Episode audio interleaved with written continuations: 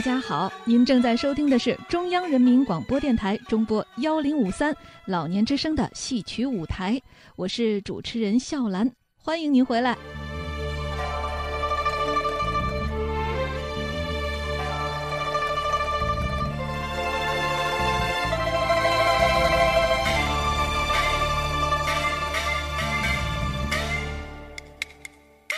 听众朋友，京剧名家孙玉敏，一九四零年出生于上海，七岁的时候开始向葛元之学戏，八岁登台客串女起介，十二岁带艺考入艺培戏校，初学武旦，后专攻花旦，先后师从赵启霞、李金红、赵德勋、高玉倩等。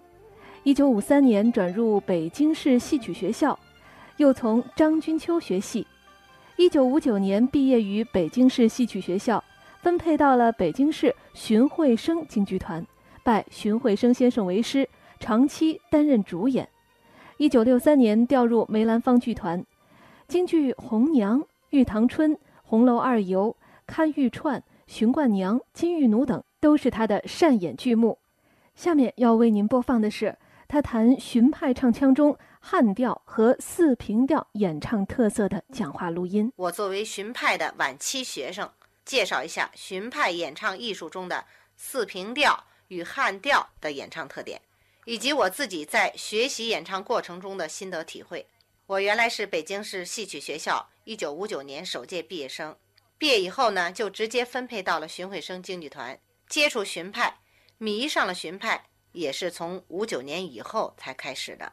尽管在早年，我也曾看到过别的荀派花旦的戏，由于当时自己年龄比较小，只知道好玩有趣儿，心里呢太幼稚了，还不懂得怎么欣赏，似乎是在三十岁以后才逐步尝到了甜头，也才谈得到有点什么心得体会之类的。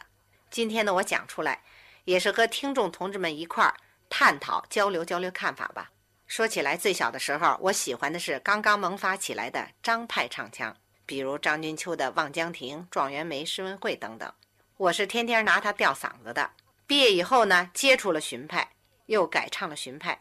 那时候门户之见的比较强，好像必须学一派专一派，好几派都沾就学不好。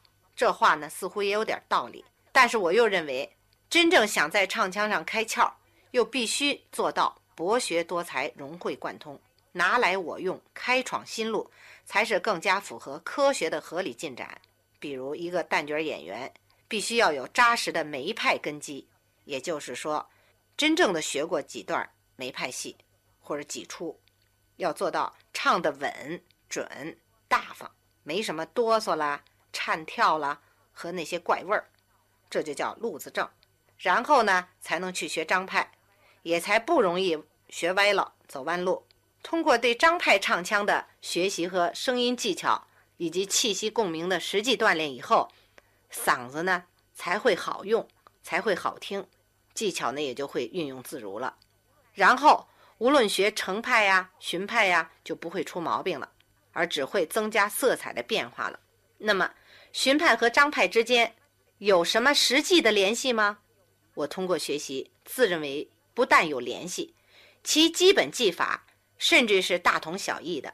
因为张君秋老师本人也承认，他常听荀派的唱片儿，研究他的唱法。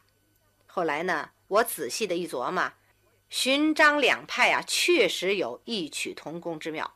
比如，他俩的唱法都很有弹性，都很讲究技巧变化，也都注意到感情的表达和音乐语汇的塑造。甚至个别的旋律还被张派借用，成了张派的重要演唱特色之一。比如，荀派在一九二九年的唱片里头，霍小玉唱的《南梆子》，听说是十郎道喜在眉间，是这么唱的：听说是啊，丁儿那个十郎道喜在。眉间，就那十郎道的道，十郎道，就有这么一个小弯儿。您再听听那个张派呢，只是是。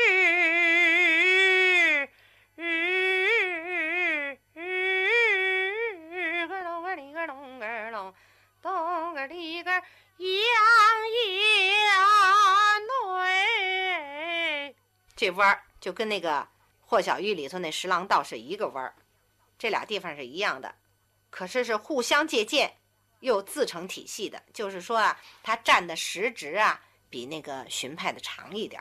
由于张派更多的运用了共鸣和华丽的旋律，以后的发展就更大了。我举了上面这个例子，只是想说明他们之间是互有借鉴，在技法上是互为补充的。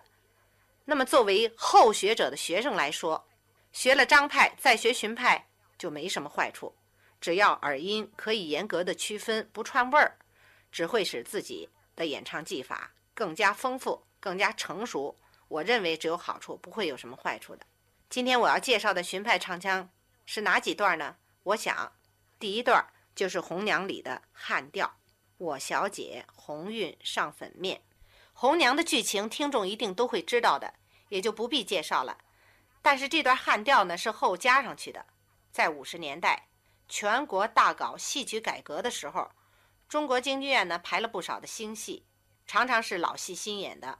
熊慧生老师呢也受到了启发，在修改红娘的过程中，考虑到红娘撮合张生和莺莺的婚事，但始终不知道莺莺到底爱不爱张生，他盲目的撮合不是有点自作多情吗？所以当张生托红娘。将一封表达爱情的信送给莺莺小姐的时候，红娘就反问他：“我问问你，你爱慕小姐吗？”张生说：“当然是爱呀。”红娘又说：“那你知道我们小姐爱你不爱呀？”张生说：“这个。”红娘说什么这个那个的？我们小姐要是不爱你，我冒冒失失的把这封书信递给她。你这不是叫我找一顿打吗？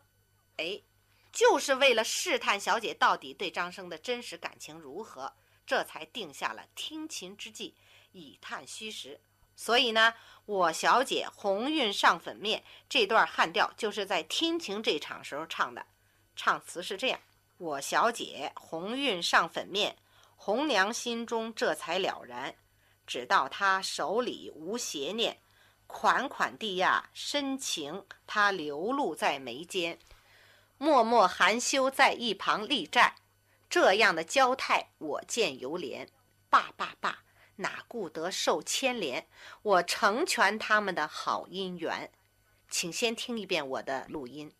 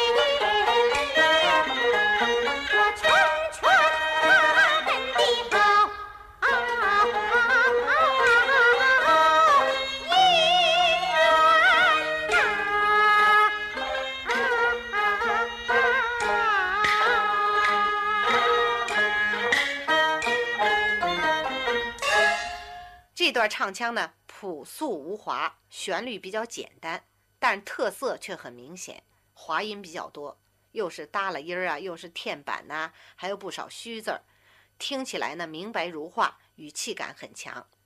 比如“我小姐”这三个字儿，便有一个上滑音，一个下压音。我小姐红云上啊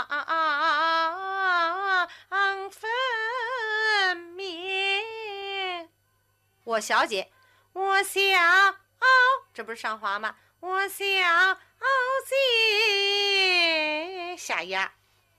然后呢，红云上粉面呢，那个面字呢又有一个耷拉音儿。红云上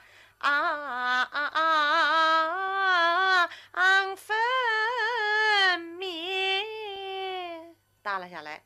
第二句，红娘心中这才了然的“了”字就添了一板，多么俏皮啊，又多么符合我这才看出来的这种语气呀、您听我唱唱。红娘心中这才了然。这不是添了一板吗？第三句，只道他手里无邪念的“念”字的尾腔是重复的，体瑞体瑞，这种重复正是荀派嗲味儿之一。直到他滴个里个噔，手里无无邪念，就这个哎，就要这劲儿。第四句，款款的深情，它流露在眉间的“眉”字，是用了迟出的技法，既俏皮又充满了幼稚的心理。款款的呀，深情它流露在眉间。个儿一个这“眉”字啊，不是按正常节奏进行，而是迟出、晚出了一点儿，这就很俏皮。第五句，默默含羞在一旁立站，是走的下行腔。默默含羞在一一旁立站，个儿里个儿咚，却为第六句的高腔呢做了很好的对比和铺垫。这样的交态，我犹怜那尾字上呢加了一个虚字那，为的是好唱，同时呢也加强了语气感。您听啊，这样的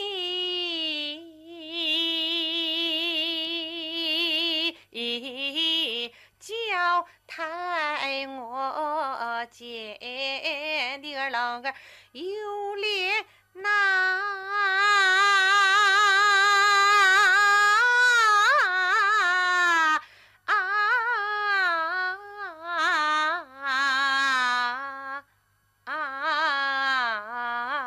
啊是这样的。过门呢是一句学舌重复，噔儿啷当